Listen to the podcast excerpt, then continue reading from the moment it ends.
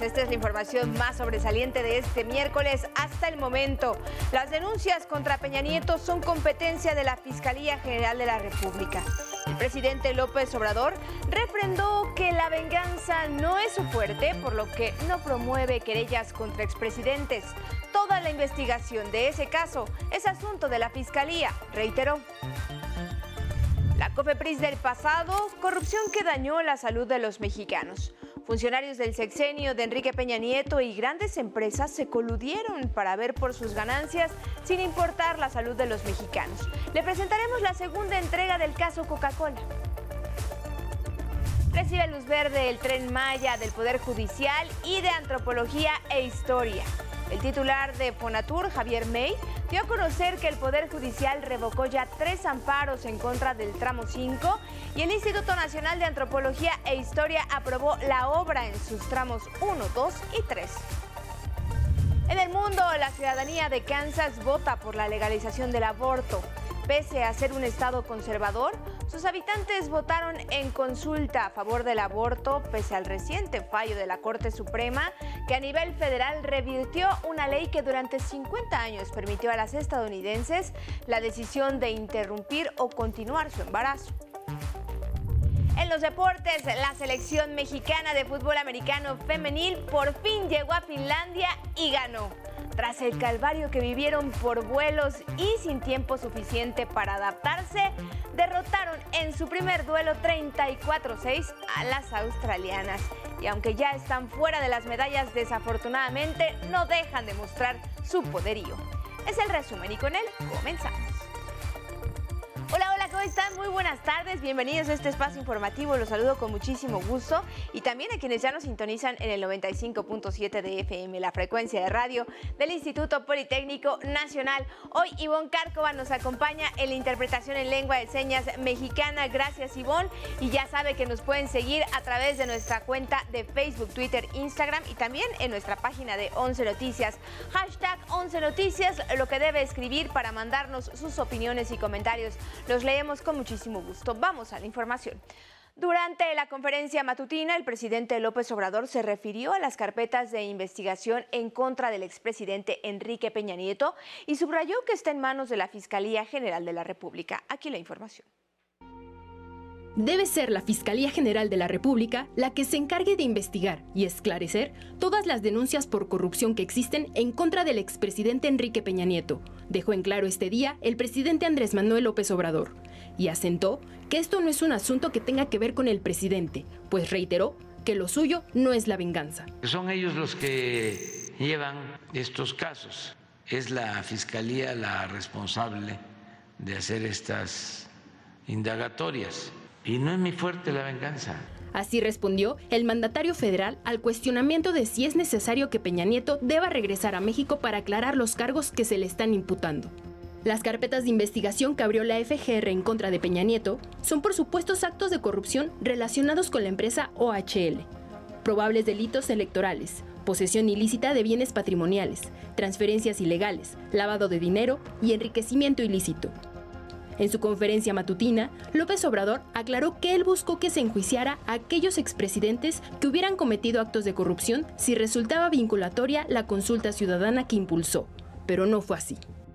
Que entonces sí, nosotros íbamos a presentar denuncias desde Salinas a la fecha, pasando por Cedillo, Fox, Calderón y el presidente Peña Nieto. Que mi opinión eh, era que miráramos hacia adelante y que se procurara no repetir actos ilegales y de corrupción.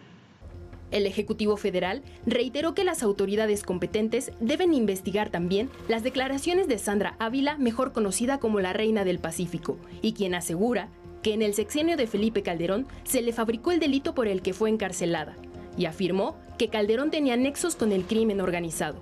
11 Noticias, Denis Mendoza. Y ya que hablamos de Peña Nieto, vamos a profundizar en la red de corrupción, favoritismo y contubernio entre funcionarios y empresas, sobre todo con la refresquera Coca-Cola que existió en la COFEPRIS durante el sexenio pasado. Aquí la información.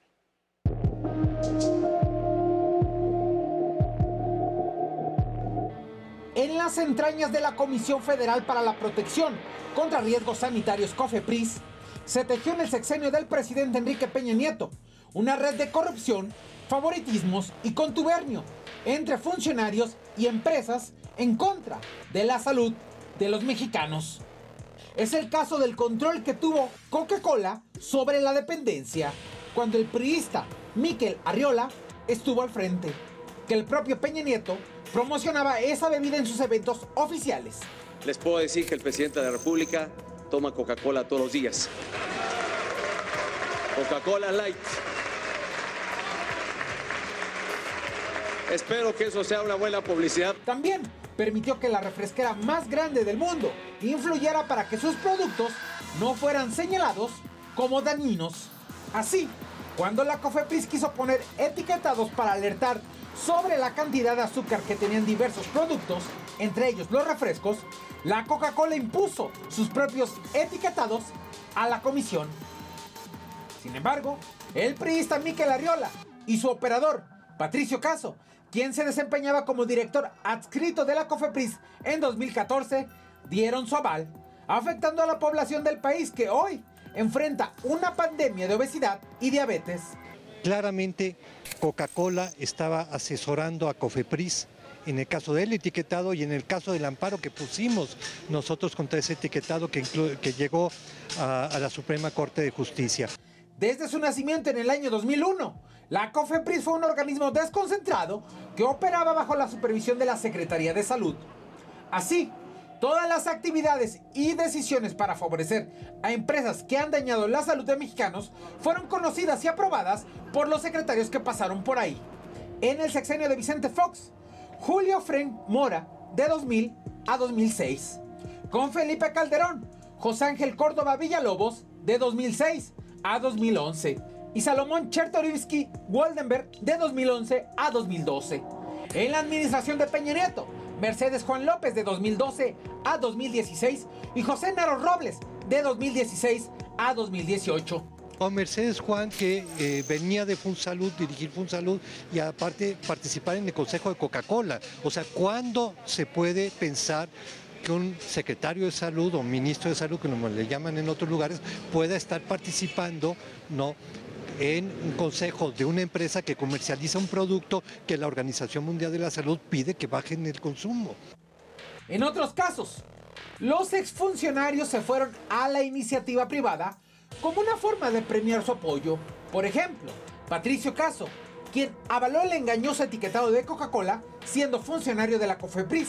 Ahora es director de asuntos gubernamentales de la refresquera. 11 Noticias, Luis A. Méndez. Y en los momentos más difíciles de la pandemia no faltaron abusivos que ofertaron medicamentos ilegales y se abrieron farmacias que no están reguladas. La Unión Nacional de Empresarios de Farmacias denunció que en 2021 el mercado ilegal de medicamentos generó 28 millones de pesos. El tema del mercado ilegal, bueno, pues hemos detectado un fenómeno de algunos medicamentos que entran por Centroamérica y que regularmente, como lo platiqué en un inicio, pues se venden por las páginas por internet y sobre todo en los mercados sobre ruedas.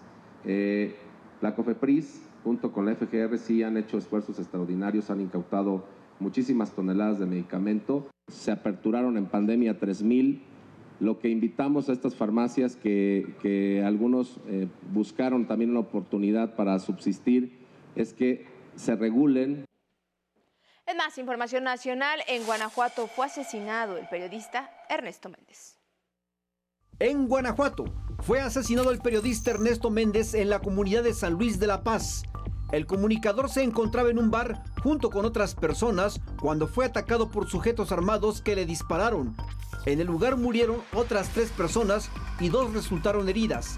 Ernesto Méndez era director del medio Tu Voz y había trabajado en Zona Franca y el periódico El Correo.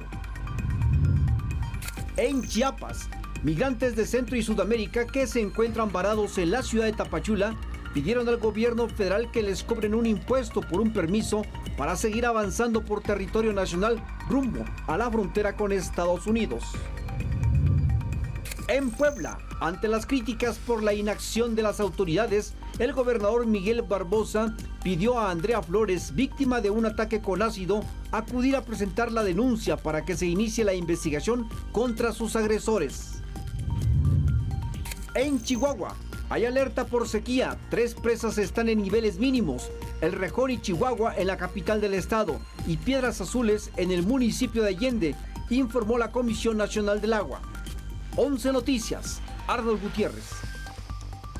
Este miércoles se dio un nuevo revés a quienes por intereses privados buscaban frenar el tren Maya. Fueron revocados tres amparos de suspensión definitiva contra las obras del tren Maya del tramo 5 Sur. El director general de Fonatur, Javier May, reafirmó la obra siempre ha sido legal y para no dejar dudas fueron atendidos todos los requerimientos del juez confió en que pronto se resolverán otros tres amparos pendientes.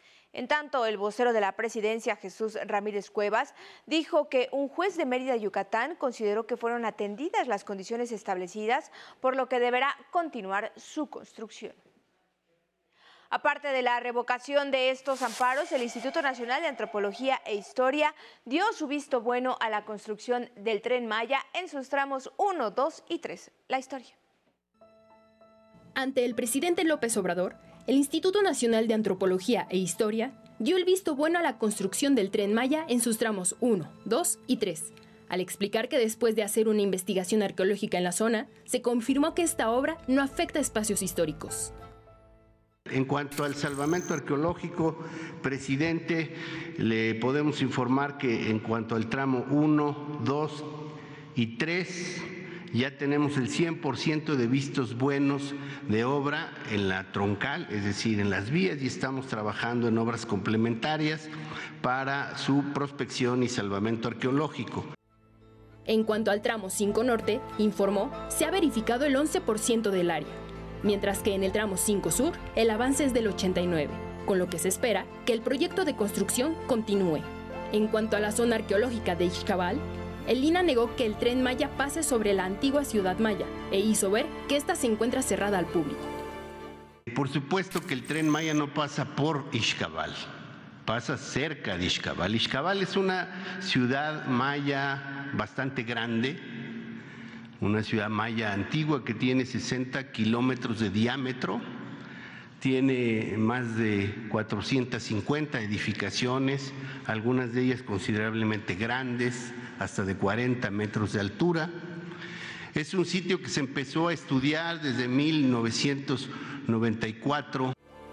El presidente López Obrador recordó para qué servirá este proyecto en la zona sur del país. Acuérdense que este programa tiene ese propósito, que se conozcan las bellezas naturales del sureste, que los millones de turistas visitantes que llegan a Cancún puedan introducirse a estados como Yucatán, Campeche, Tabasco, Chiapas y conocer todas las zonas arqueológicas de la cultura maya. 11 Noticias, Denis Mendoza.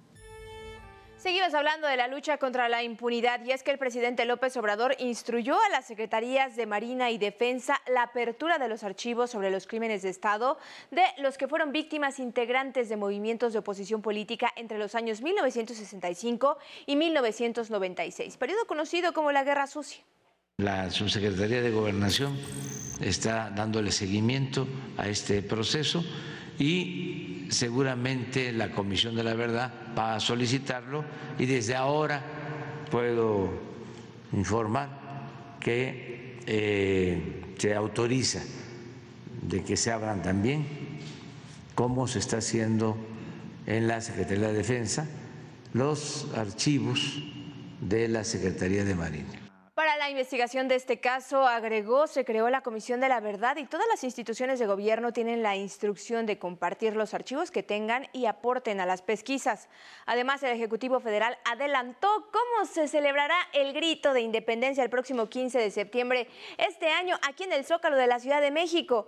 Acotó que los mexicanos podrán disfrutar de un gran concierto, así lo dijo. Estamos ahorrando porque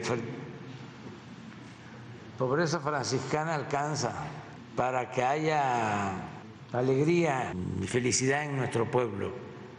Además es un día histórico. Van a estar con nosotros eh, antes y después del grito, van a actuar, van a participar los Tigres del Norte. Y adelantó el itinerario para ese día de fiesta. A las 8 de la noche será el gran sorteo de la Lotería Nacional. A las 9 se abrirá la Plaza de la Constitución al público y a las 10 de la noche comenzará el concierto con esta banda norteña.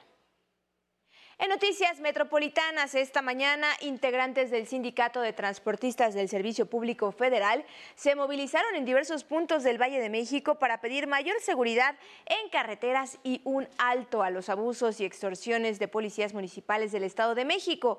Aunque amagaron con cerrar algunas autopistas, se manifestaron pacíficamente sin bloquear las vialidades. Todo el Estado de México se están desapareciendo camiones diarios y vuelven a aparecer en estos estados de, en estos municipios del Estado de México ya es inminente el robo de unidades diario, amanecen en la México Pachuca carros abandonados, nadie hace nada, tenemos que, que hacer algo. Hoy es una manifestación pacífica para hacernos notar y hacernos que las autoridades nos escuchen. No vamos a cerrar ninguna vialidad, no vamos a afectar a nadie. Los transportistas fueron recibidos ya por autoridades mexiquenses. Y por primera vez el Instituto Nacional de las Mujeres convocó al concurso nacional de fotografías y mujeres 20 años avanzando juntas por la igualdad. El empoderamiento de niñas, mujeres indígenas y afro-mexicanas, así como la sororidad, fueron los temas en los que 170 participantes se expresaron mediante la imagen. Nuestra intención era lanzar esta convocatoria para conocer y plasmar la mirada de las mujeres en su diversidad, en múltiples facetas y etapas de la vida de ellas y de otras mujeres, conocer sus sueños, cómo perciben y ven su país, sus territorios, sus cuerpos por medio de la fotografía. Nueve fotografías en tres categorías fueron premiadas en una ceremonia efectuada en el Centro Nacional de las Artes. Entre las imágenes premiadas está Ámbar, que muestra a una niña oaxaqueña que toca el saxofón. Fue tomada por María Cecilia Alvarado y ganó en la categoría Empoderamiento de las Niñas. Muchas felicidades. Al evento de premiación acudió el director de El 11, Carlos Brito. Y en otro tema, aquí en la Ciudad de México inició la Feria de la Torta en la explanada de la Alcaldía Venustiano Carranza. Y ahí te encuentras tú, Gerardo Martínez, para platicarnos de este festival. Muy buenas tardes, te saludo con gusto. Adelante. Con mucho gusto, Carla. Saludamos a todo el auditorio. De nueva cuenta, la alcaldía Venustiano Carranza cumplió con su tradicional Feria de la Torta en esta edición 2022. Para este año el objetivo fue hacer una torta de 74 metros de largo con 880 kilos de ingredientes. Ese récord, por supuesto, que lo batieron alrededor de unos 100 expositores en un promedio de 2 minutos con 3 segundos. Hay que recordar que el último récord era de 2 minutos 39 segundos. Pero, ¿qué fue lo que pasó cuando terminaron de armar esta torta? Veamos. Ah, pues son 30 kilos nada más. 15, 15 kilos por metro. ¿Y qué le faltó? Una pizca de sal.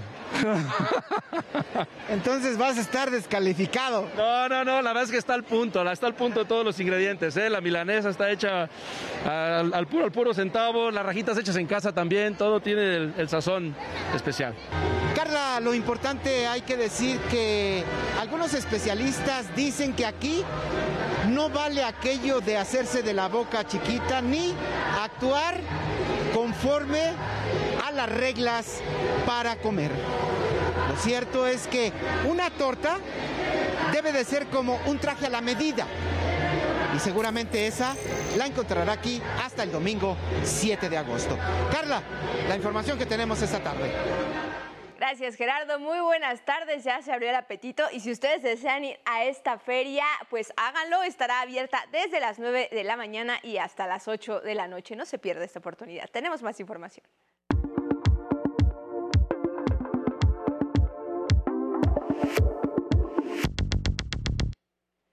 Mundo, en el lejano oriente, la visita de la presidenta de la Cámara de Representantes de Estados Unidos, Nancy Pelosi, a Taiwán ya tiene consecuencias. China bloqueó las importaciones taiwanesas de fruta y pescado y suspendió las exportaciones de arena para el sector de la construcción y la fabricación de semiconductores, rubro en el que Taiwán es líder mundial. China también aumentó de 21 a 27 el despliegue de aviones de guerra en la zona de defensa antiaérea en la isla. Los que juegan con fuego no tendrán un buen final y los que ofenden a China serán castigados. En su visita, Nancy Pelosi se reunió con fabricantes de semiconductores a quienes dijo que el proyecto de ley de chips de Estados Unidos ofrecería una buena oportunidad de cooperación. Y en Estados Unidos, los ciudadanos de Kansas, entidad conservadora, votaron a favor de mantener el derecho al aborto en la constitución local. Es el primer estado donde se realiza una consulta sobre mantener o no esta práctica después del fallo de la Corte que revirtió una ley que permitía a las estadounidenses interrumpir o continuar su embarazo. El presidente Joe Biden aseguró que esto deja claro que la mayoría de la población respalda que la mujer tenga acceso al aborto y el derecho a tomar sus decisiones decisiones en materia de salud. En Europa del Este, el primer barco con granos que salió de Ucrania el lunes ya navega rumbo al puerto de Trípoli, en Líbano. El buque Razoni con bandera de Sierra Leona cargado con 26 mil toneladas de maíz que zarpó de Odessa pasó la inspección que realizaron expertos y delegados de la ONU eh, de Turquía, Rusia y Ucrania. Esto en el Centro de Coordinación de, de Estambul y asegura así que no transporta armas o cualquier carga no permitida.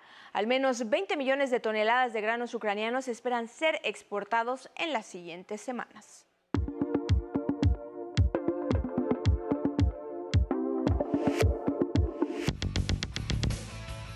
Y para hablar de deportes ya se encuentra con nosotros Vianey Zárate. Muy buenas tardes, Vianey. Adelante con la información. Muchísimas gracias, Carla. Muy buenas tardes. Pues vamos a dar inicio con buenas noticias, porque la selección mexicana de fútbol americano femenil vio por fin la luz al final del túnel. Luego del calvario de los vuelos, a pesar de que el equipo no contó con tiempo de adaptación sin entrenamientos, se llevó el triunfo 34-6 ante Australia en el primer duelo que disputaron en el campeonato de la especialidad realizado en Finlandia. Aunque la selección quedó fuera de la posibilidad de medallas, ahora busca un buen resultado en sus próximos juegos. Al equipo mexicano lo sentí acoplado a pesar de todas las adversidades, ¿no? Pocos coaches. A pesar de eso mantuvimos el control y creo que nos mantuvimos enfocadas en lo que teníamos que hacer. Ahora pasemos al deporte blanco porque en el abierto de Los Cabos el tenista mexicano Alex Hernández hizo historia al convertirse en el primer nacional en avanzar a la segunda ronda en singles, luego de un encuentro intenso en el que se llevó dos de tres sets ante el colombiano Nicolás Barrientos. Hoy a las 7 de la noche disputará los octavos de final ante el número 9 del ranking de la ATP, el canadiense Félix Alizami. Eh, se siente muy bien, este, tengo mucho, muchas emociones todavía, eh, es algo que tengo que digerir aún, pero digo, es algo que siempre, que siempre soñé desde chico jugar en este nivel y bueno, eh, lo estoy logrando. Además, esta noche habrá duelo de mexicanos, pero en la categoría de dobles, Santiago González junto al argentino Andrés Molteni contra la dupla de Miguel Ángel Varela y precisamente el colombiano Barrientos. En más deportes, en el balompié nacional, anoche en partido correspondiente a la jornada 16, Toluca rescató en casa el empate a uno ante Puebla. Hoy Juárez y Atlético San Luis disputarán su encuentro también de la jornada 16 debido a que se reagendó por fecha FIFA. En Estados Unidos, América y Guadalajara arrancarán su actividad en la League's Cup, torneo amistoso entre los equipos de la Liga MX y la MLS. A las 7.30 las Chivas se medirán al Galaxy donde milita Javier Chicharito Hernández y a las 10 de la noche las Águilas ante los Ángeles FC de Carlos Vela. Un momento difícil el que vive la portera del América Femenil Renata Maciarelli al recibir amenazas de muerte a través de redes. Lamentablemente no es la primera vez que las jugadoras del América reciben este tipo de amenazas y acosos. Se espera que el club y las autoridades actúen a la brevedad. En el Mundial de Atletismo Sub-20 realizado en Cali, Colombia, el mexicano José Eduardo Chávez logró su pase a la final del lanzamiento de martillo al lanzar 73.07 metros, superando su marca personal de 71.30 metros. Este lanzamiento lo ubicó entre los 12 mejores del mundo. Mañana disputará la gran final. Y la Nayarita Paola Bueno Calvillo, que también se coloca en la final en la rama femenil, hace historia al romper el récord mexicano sub-20 de lanzamiento de martillo con 63.14 metros y además se convierte en la primera mujer mexicana en avanzar a la final en esta prueba. Hasta aquí la información deportiva. Muy buenas tardes. Ay, no, les vamos a regalar boletos a la temporada de la Liga Mexicana de Béisbol 2022. Está en su recta final y los Diablos Rojos se enfrentarán este fin de semana a los Guerreros de Oaxaca en esta serie que no te puedes perder.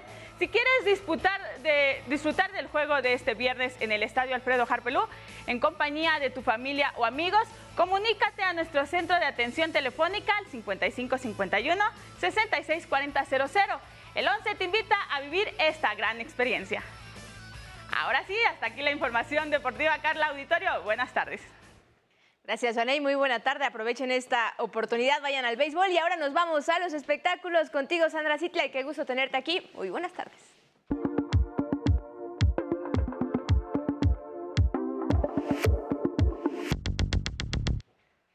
Muchísimas gracias, Carla. Muy buenas tardes. Hablemos del concierto Chavos Marrucos, una invitación a la nostalgia el próximo 28 de agosto en el Teatro Metropolitan.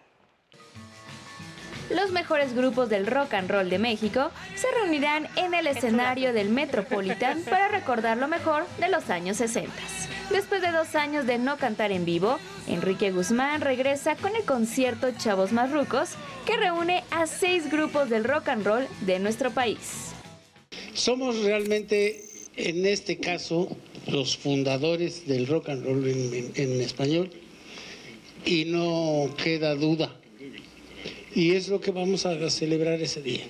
Ese día vamos a recordar que el rock and roll es, no es una forma de vivir, es una forma de protestar.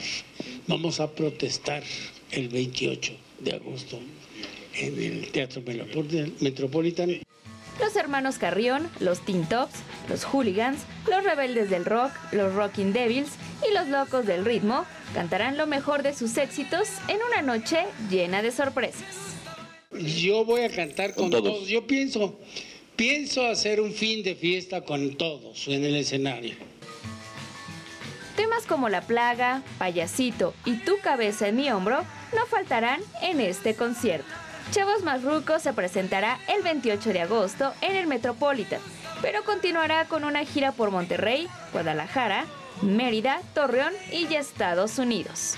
Con imágenes de Yuyin Pasol y Eduardo Zamudio, 11 Noticias, Paola Peralta. En más espectáculos, el próximo 11 de agosto se estrena la película El perro samurái. Es la historia de un sabueso de nombre Hank que tendrá que salvar a un pueblo lleno de gatos amenazado por un villano despiadado. Si quieren asistir a la premier, solo tienen que pedir sus pases dobles a mi cuenta de Twitter, arroba Será en Plaza Universidad a las 12 del día el próximo domingo. ¿Quién diría que un ejército malévolo come tantos frijoles? Y hoy llega al cine Tren Bala, en la que Brad Pitt se sube al veloz vehículo de Japón. En el camino tendrá muchísimas peleas llenas de acción. Oh, no, thank you. You know what? Do you have um, anything sparkling? That's the one. Thank you. Tomo arigato. Hasta aquí los espectáculos, Carla. Muy buenas tardes. Gracias, Sandra. Muy buenas tardes. Gracias a ustedes por acompañarnos en esta emisión de miércoles y hoy nos vamos a despedir con sorprendentes imágenes del Petit Chef. Es un concepto de restaurante que consiste en mostrar una proyección en 3D sobre la mesa mientras espera su orden. Se ha instalado en más de 50 negocios alrededor del mundo, pasando por París, Tokio y Moscú. Así nos vamos, que tenga muy buena tarde, muy buen provecho. Nos vemos mañana.